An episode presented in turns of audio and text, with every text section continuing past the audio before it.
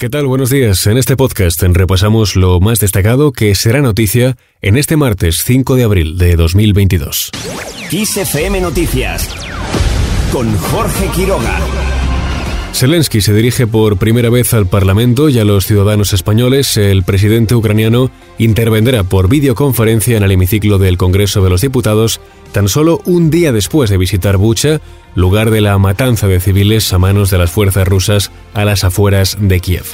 El presidente de Ucrania aseguró ayer que lo ocurrido en Bucha dificulta las negociaciones con Rusia. Cuanto más retrase Rusia las conversaciones, peor será para ellos y para esta situación, para esta guerra.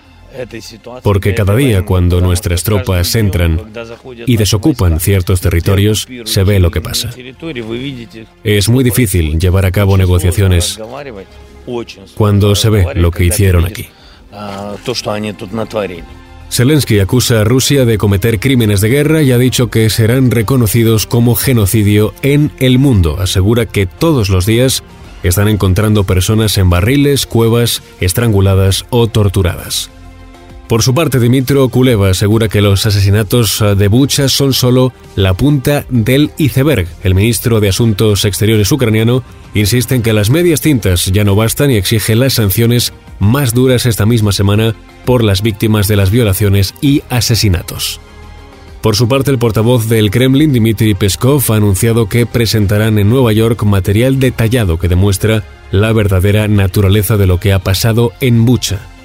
Mientras el Consejo de Seguridad de la ONU se reunirá este martes para tratar las masacres en Ucrania. La embajadora de Reino Unido ante la ONU, Barbara Woodward, ha anunciado que hoy tratarán las pruebas de crímenes de guerra en Ucrania, incluidos los de la localidad de Bucha, a las afueras de Kiev, donde han aparecido cientos de cadáveres tras la retirada de las fuerzas rusas.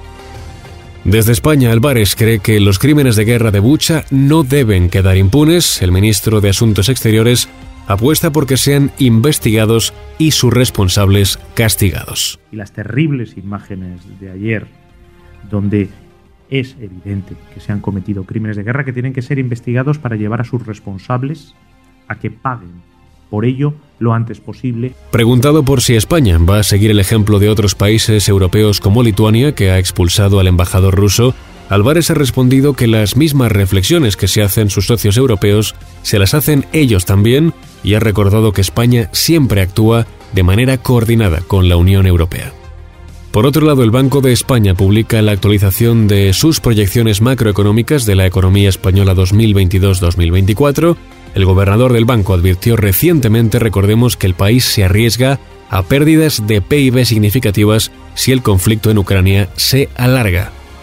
Vamos ahora con otros temas. El 80% de las estaciones de servicio que ha solicitado el anticipo de descuento de 20 céntimos por litro de combustible que aprobó, recordemos, el gobierno la pasada semana, lo cobrarán entre hoy y el miércoles. Escuchamos ahora a la ministra de Hacienda, María Jesús Montero. Pusimos a disposición, como nos habíamos comprometido el pasado viernes, el formulario a partir del cual las gasolineras podían pedir ese anticipo y le tengo que decir que aproximadamente unas 3.500 lo han solicitado a fecha de hoy que ya le hemos dado la orden de pago al eh, órgano correspondiente, de forma que entre mañana y pasado el 80% de estas gasolineras empezarán a cobrar este anticipo. Unas declaraciones que la ministra realizó para Radio Televisión Española.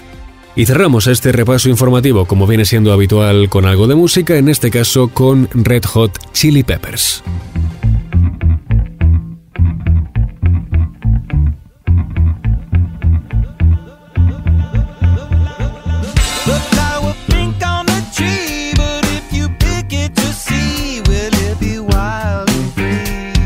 Limited Love está en camino de convertirse esta semana en el quinto álbum número uno en Reino Unido para Red Hot Chili Peppers, actualmente líder en ventas del fin de semana. El duodécimo álbum de estudio de la formación de California está volando en formatos físicos. En caso de mantenerse esta línea, se convertirá en el primer álbum número uno oficial del grupo en más de una década.